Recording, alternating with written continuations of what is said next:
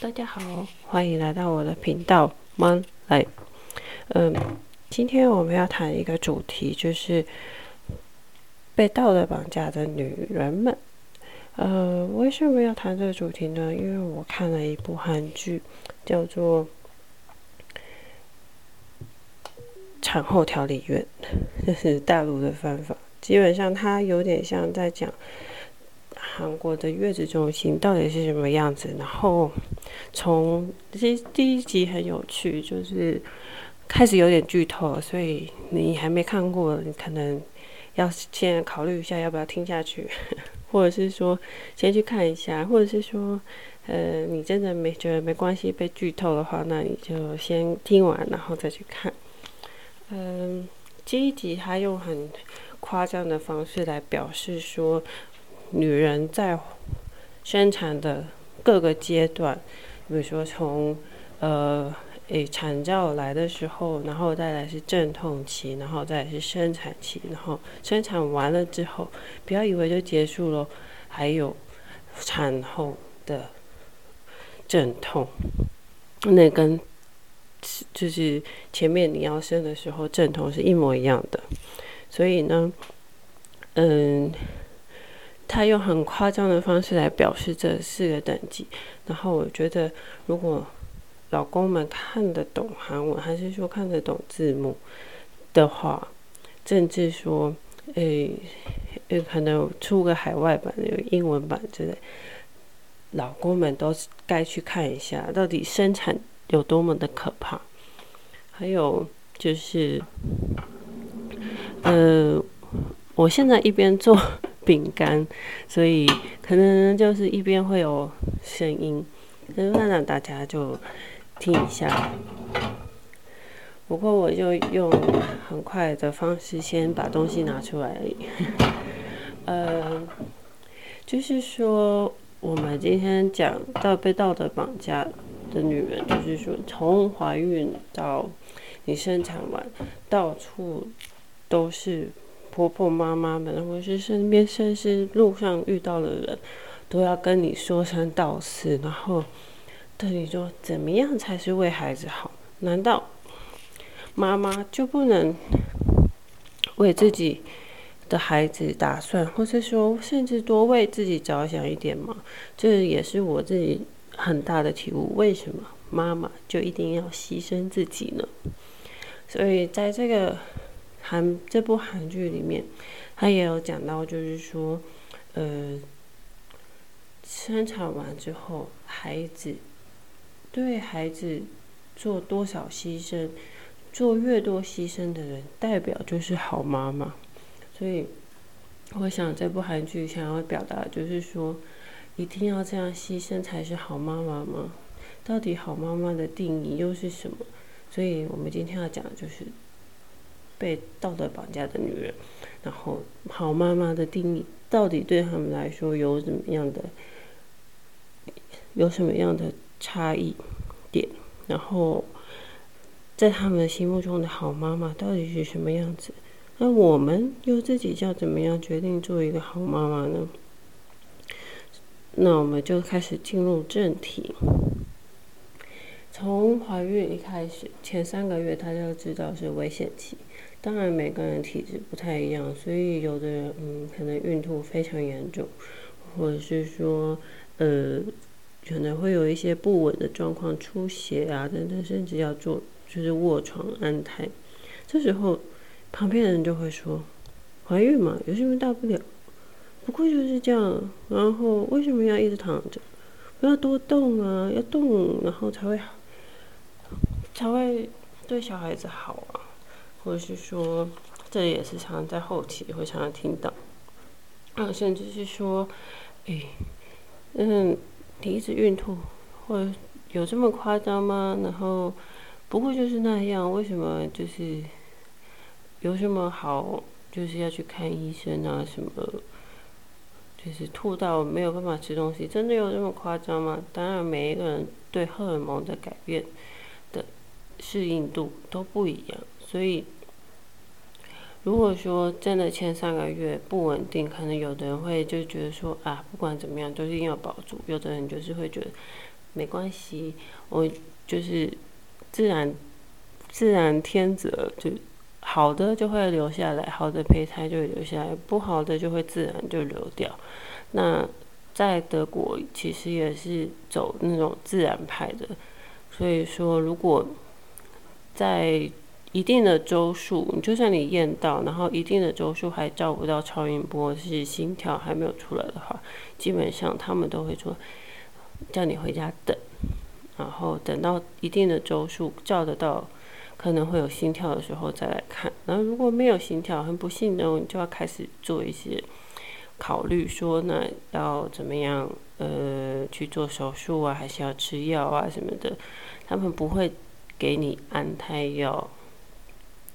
当然也不是每一个医生都这样，但是大部分的就是走这种自然派，就是说会留下来就是会留下来，所以不像台湾，就是说，哎，你开始出血了医生就想办法给你一些药让你安心，嗯，但是也是会有，就是哎，如果现在保住了，那那当然是很好的事情，但是如果说保不住，那当然还是会有。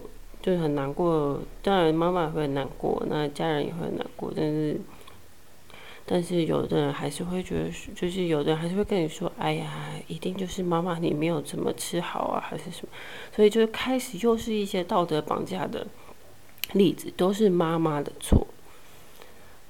再来就是中期。就是比较稳定的时期，那通常不会怎么样。那但是就会遇到，就是说，我开始要注意吃的东西要怎么样对小朋友好啊，然后就会开始限制东限制西，然后就，哎呀，妈妈不要吃喝咖啡，不要喝奶茶，不要喝茶。但是研究就是显示说，喝茶少量咖啡因其实没有什么关系。所以你只要适量，不要过量。甚至说，诶，你吃再多的好的保健食品，还是说吃再好再营养的东西，低基金，问题是你过太过了，过量都是不好的。所以均衡饮食最重要。那旁边的人就会一直说：“哎呀，要吃这个补，要吃这个什么，才会才会胖到小孩，才不会胖到你。”但是。最重要的是，妈妈开心就好。你想吃什么就吃什么，只要不是生食或者是就是没煮过的、没煮熟的，然后或者是说你嗯酒类和毒品，当然这东西这些甚至会危害你健你自己本身健康的，都不要去碰啊。但是所有的东西都可以吃，就所以不要相随便相信说，哎。是什么艺人会掉胎什么之类，当然每个人体质不一样，可能有的人就是容易这样，还是说有的人就是宁可信其有，宁可不可信其无，这样那就是一样做妈妈开心的事情，想吃什么就吃什么。那最后就是怀孕后期，很多人就是说，嗯，开始各种痛、各种不舒服都来了。那有的人会说：“哎呀，就是要多动啊！你不去动的话，那怎么怎么会顺产呢？”但是跟顺产完全没有关系。你生不生出来，跟你跟你有没有多动还是什么，就是其实关系没有很大。因为有的人就是像我自己怀大宝的时候，后期就是我就是想说，嗯，我要多动啊，这样我的。就是血糖才可以，就是很比较稳定，有运动这样。但是，但是七个月大就被医生警告说，你的子宫颈突然太短了，你是不是动很多呀？他说，我就说，对，我们为了就是可以吃更多，所以多去走了好多路。他说，不要再走了，请你坐着，能坐就坐，能躺就躺。所以后来我就是被。强迫安胎就不用走了，开始坐公车啊，然后什么就是少量的走路，然后但是还是有出门，然后就是基本上就是说，当然你做你自己想想做的事情，比较不要危害健康，但是就是妈妈从怀孕开始就开始要牺牲，要控制自己的饮食，尤其是德国有这么多生食或者是冷食，那就变成说能吃的东西又更少，然后要吃的东西又要注意更多，所以，呃，像我我我婆婆就会说，嗯，她以前都什么都吃啊，为什么我都不能吃呢？所以我就会说，所以我们都会觉得，我们就说医生就告诉我们说，这些东西就是不能吃，这这也是一种道德绑架，因为他觉得可以，为什么他以前可以，为什么你就现在就不行？嗯，从孩子出生之后又更严重了，就是在这边，嗯，没有那种坐月子或满月的这种状况，就是说。只要妈妈可以行动自如，那就要出去带小孩子出去，就走一走，做好保暖，当然就是真的。然后小孩一定要出呼吸新鲜空气，这是毋庸置疑的。就是说，我就我也觉得说出去，对可能对小朋友来说会比较好一点，就是就就会变成说，嗯，你出去走一走，那。一方面，你也不是一直都待在家，然后可以出去放松一下，不要都是在家顾小孩。嗯，那当然，当然就是要小孩也要顾好，就是不要生病，不然惨的还是妈妈，因为妈妈刚开始还是要喂奶。嗯，喂奶这件事又是另外一个议题，所以我们等下再讲。如果出去呼吸新鲜空气，如果你不出门，不想出门，那身边的人，尤其是。就是都会跟你说，小孩就是要呼吸新鲜空气。那你就是要带小孩出门，为什么不带小孩出门呢？然后他们就会说，那他们带小孩出门。那你这时候你就会觉得，为什么我的小孩，我可我的小孩好像被抢走一样？所以这也是另外一个感觉，就是说，嗯，怎么好像我是我才是妈妈，为什么你们要替我决定这么多事情？再来就是。在喂奶这件事情，那很多人都会说母奶才是最好，没错，母奶是很好，可以帮助小朋友减少肠绞痛，然后帮助消化。但是问题是喂奶喂母奶是很辛苦的一件事情，因为你几乎二十四小时都要跟小孩黏在一起。状况好的，像我的二宝状况就不错，就是说很顺利的可以喂亲喂。然后慢慢拉长时间，奶奶量也越来越够。但是大宝就不一样，大宝就是怎么样喂都不够，所以还是要补配方。所以那时候我我喂大宝的时候就非常崩溃，我就是崩溃了两天，因为我根本没有办法休息，我根本没有办法好好睡觉，我根本没有办法吃东西。那小孩就是一直黏在我的胸上，然后呢？他还是吃不饱啊？为什么小孩子吃不饱就一定要让他粘在我胸上？我的胸就是没奶呀，那要我怎么样？那我就是身体还没恢复，还没有办法好好的去照顾他呀。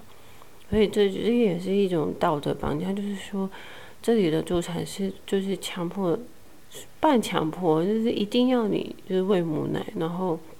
当然，我自己也有意愿，但是我不能说是说我不能接受，就是说我已经喂得很辛苦了，为什么不能让他喝配方奶？我也要休息呀，他喝不过就是喝不过，就是要喝配方。所以我们就因为这件事情，让小孩子黄黄疸就是指数升高，一度要入院。所以我就就那时候就觉得很心疼，为什么？都是我的错，我我为什么不给他喝配方？然后旁边的人为什么不让我让他喝配方奶？喝配方奶并没有不好啊。他就说跟他们说，可是配方奶会习惯啊，他们就不喜欢喝母奶了呀。他们因为母奶比较慢啊，什么什么的，就是各种理由。所以这不是也是一种违反妈妈意愿的事情吗？妈妈想要怎么喂就怎么喂，你要亲喂。你可以讲讲看各个喂法的好处，亲喂还是平喂，就是挤出奶喂，或者是说你就全完全配方，就完全放过妈妈自己，好好的专注在小孩身上，小孩开心，妈妈妈妈自然开心，就会这是一种良性的循环。如果你就是妈妈不开心，那小孩也是会哭闹，那就是一种恶性的循环。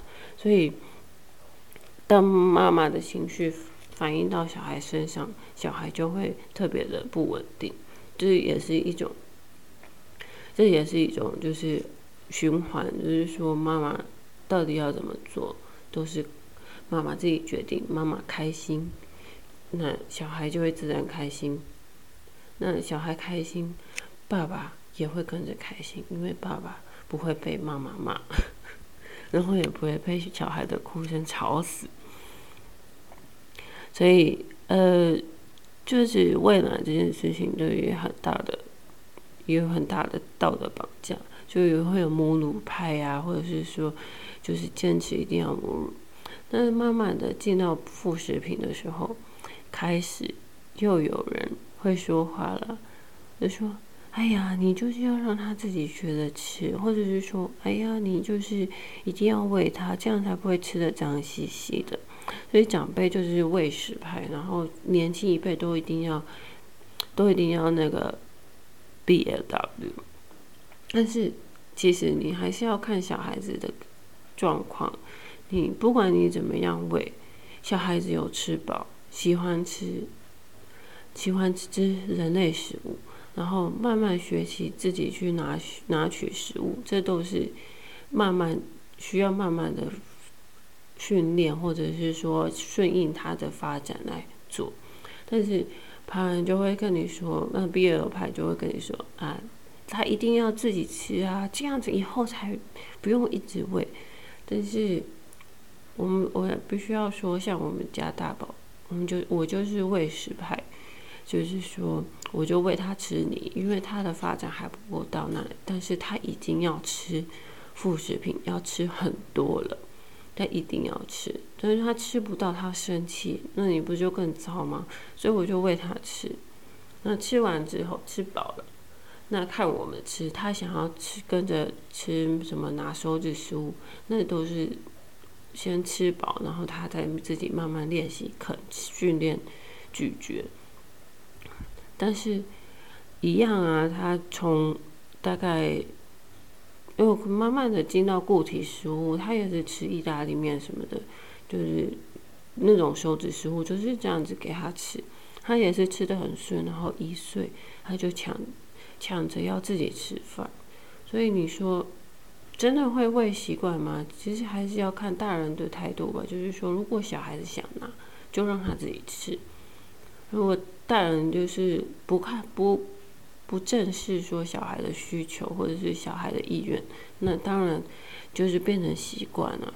那二二宝，我们家就是他就是一开始就要自己吃，那现在慢慢的，因为他变成说，呃，刚开始真的还不是很会吃，我就会还是喂他一些泥，我就说当他至少可以吃饱，不然他这样每天一直吵，会神经衰弱啊。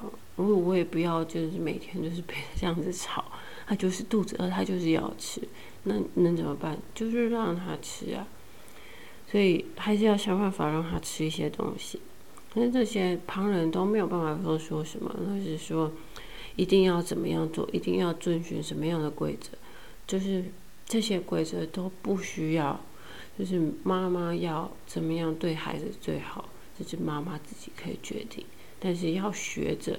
从他们的观念，从他们的技巧来协助小孩怎么样吃得更好，然后衔接就是未来的食物发展这样。最后就是说，嗯，环保意识，就是说，哎，有的人就会说，一定要从布尿布，不然你你这吃每天换那尿布，尿布到底？要制造多少垃圾？那可是不是每个人愿意这样子洗带屎的尿布，然后每一个人都想要这样子把它把这些就是不断的洗尿布啊，所以你与你制造垃圾，那你浪费能源，你也可以说浪费能源。所以各有各的好处跟坏处，又不一定就是说哪一个比较环保，因为一个浪费水，一个浪费电，还一个就是制造垃圾。所以那到底是哪一个好呢？啊，还有再来，呃，刚刚想到了一个点，就是说你在做环保这件事情的时候，就是想到，嗯，洗屁屁。像有的，其实这就是习惯问题。有的小孩就是不能接受被洗屁股，就是会被吓得要死。有的人对对水。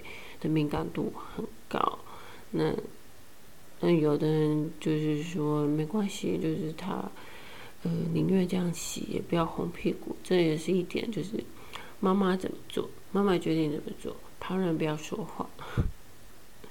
所以一切就是妈妈开心，大家都皆大欢喜，就是秉持着这种要求就好了。别人真的不要太太。一直讲话就是说，哎呀，比如说，嗯，这个天气这么冷，然后给他穿多一点。可是大人都穿短袖，你还给他穿穿这么多干嘛？小朋友也是会热啊，小朋友也不会。小朋友小 baby，尤其小 baby 是不能流汗的，你流汗他就会有汗疹啊，或者什么其他的东西。所以，变成说。你主要照顾者想要做的事情，别人都有意见，然后还有那种阿妈觉得冷，或者是旁人都觉得冷，可是没看到他都流汗了嘛？那大家都很热，那为什么他不能只穿包屁衣呢？还是说只穿内尿布呢？所以，嗯，就是当然有一些国家就是不能裸露，像美国就是不能让小孩子裸露。所以会引起会有容易引起犯罪的这个意图，所以这个在某一些地方要注意一下。然后每个地方的风俗习惯当然不一样，所以还是要尊尊重别人的文化之外，坚持自己的照顾方式。这是这是这一集的内容，就是想要跟大家聊的道德绑架的事情。如果你有共鸣，或者是说你有更多想要跟我们分享的，欢迎在我们的粉丝专业或 IG 帮我们留言，那我们就可以互相一起讨论。谢谢收听，拜拜。我们下一次我想到一个更好的主题，然后我就会再来录，趁小孩不在的时候。所以希望我们可以更快有新的一集出现。